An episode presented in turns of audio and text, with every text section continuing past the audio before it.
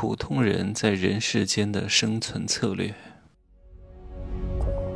没有事实，没有真相，只有认知，而认知才是无限接近真相背后的真相的唯一路径。Hello，大家好，我是真气学长。哎呀，现在有点虚脱，昨天晚上调时差也没有调整过来。前天晚上睡得好，是因为大前天没睡觉，所以整整睡了十五个小时。但是 前天睡得太多了，导致昨天晚上大概到凌晨四点才睡着，只睡了两个小时吧。但是我依旧还是六点半到七点钟左右起床啊。今晚继续早点休息，搞得我以后都不敢去那些时差特别大的地区了，有点痛苦啊，得调整两三天。所以我现在非常同情那些空乘人员，那些空乘人员，比如说他跨区飞行，飞到另外一个时区，可能相隔七八个小时，调整了两三天，终于把时差时差调整过来了，结果呢，又要飞到另外一个时区。如果长期以往，人会衰老的非常之快的。你看那些明星，用好的吃好的，但其实。衰老的非常严重，元气耗损的非常严重，就是因为这种不规律，导致身体机能产生很多应激反应，就加速了他们的衰老。啊，没睡好，今天还去练腿，啊，现在真的是气若游丝，用尽最后一次力气来录今天的节目。我还是想讲一下翟欣欣和苏小茂的案件，为什么翟欣欣最后？会被公安机关重新立案调查。各位，这次立案是十拿九稳的了啊，大概率啊，至少是百分之九十九点九吧，一定会被批捕，一定会被定罪。因为这一次是检察院要求公安局去对他进行立案的啊。有些时候呢，公安机关立案，但是检察院可以呃不核准批捕。但是是检察院要求公安机关立案的，所以他不可能不批捕。现在在看守所当中，大概率是要被定罪的，十年以上吧，至少罪有应得。但是翟欣欣为什么最后时隔七年会被重新立案调查呢？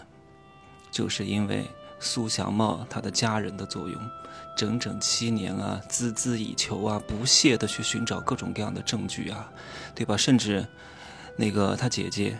提早内退，就为了这件事情啊！所以血亲的重要性显得尤为之重要。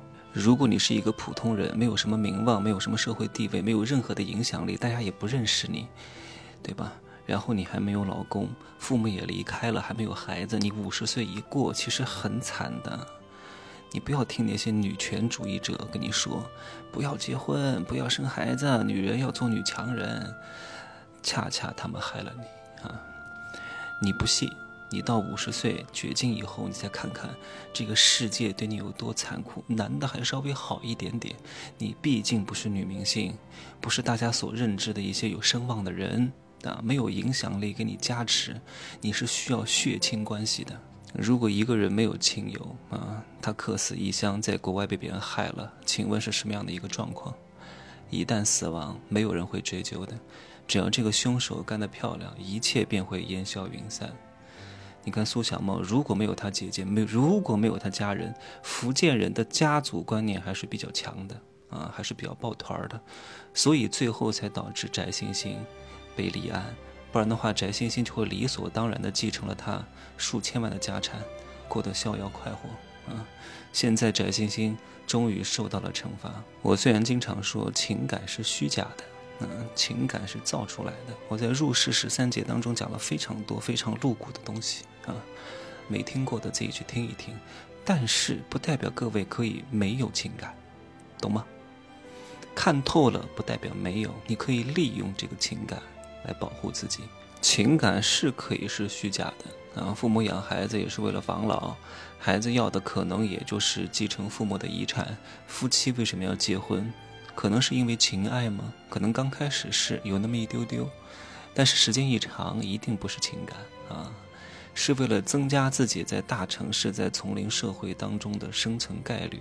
一个人在大城市买不起房子，但是两个家庭结合在一块儿，一同付这个首付，一同付这个房贷，就有可能买得起，来提高自己的生存概率而已。仁义也可以是假的，上级让下级忠诚，但是下级真的忠诚吗？为什么会忠诚呢？因为下级觉得上级的钱没给够，所以他忠诚。对吧？给够了，他就有可能不忠诚了。这句话透露出很多，但是我不想讲的太透，需要自己去悟啊，悟到的才是你的。讲的太透了呢，也不是很好啊。所以基于此呢，你要清楚的认识到，大多数人都是没有完全进化的，大多数人都是畜生，都是动物，懂吗？是动物，是猛兽。甚至连猛兽都不是，就是一只臭虫。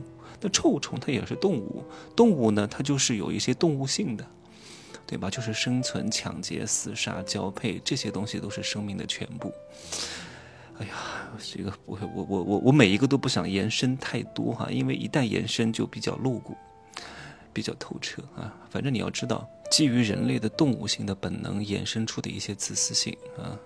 你唯一能够保护自己的方法是什么？就是建立和尽量多的人的一种价值交换。这样的话呢，你才相对来说会安全一点。所有的人都不会关心你，关心的是你给他带来的利益。如果你的孩子啊被别人诬陷、锒铛入狱，你一定会为他伸张正义。为什么？因为他是你儿子，他是你女儿，你将来可能需要他来养老。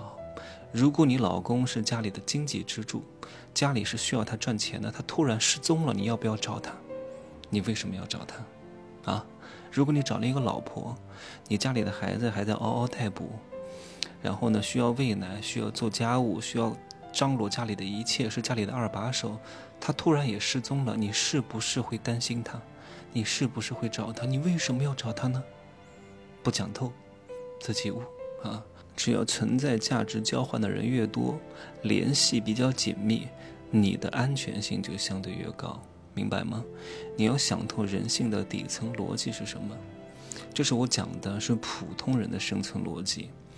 如果你说你是一个非常内向的人，你也不想结婚，你也不想生孩子，怎么办呢？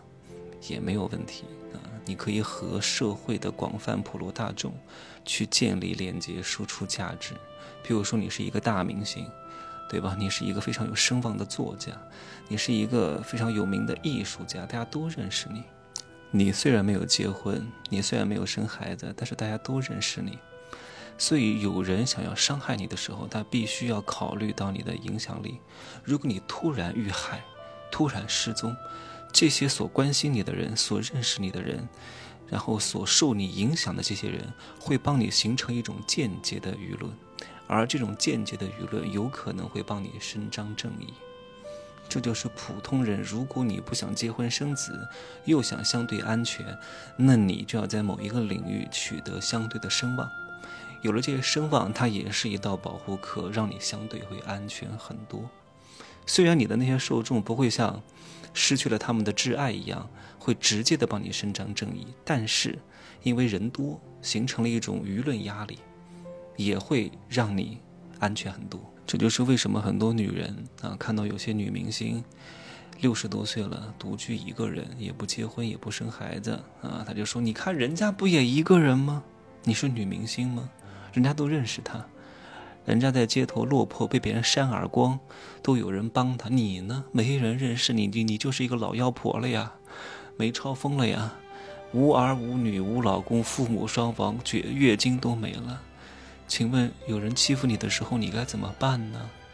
懂吗，女人们啊，不要被那些人带偏了呀！女人的一个非常重要的工作，就是找到一个好老公，生出一个好孩子，你们的生活会顺遂很多很多的，好吧？就这样说啊。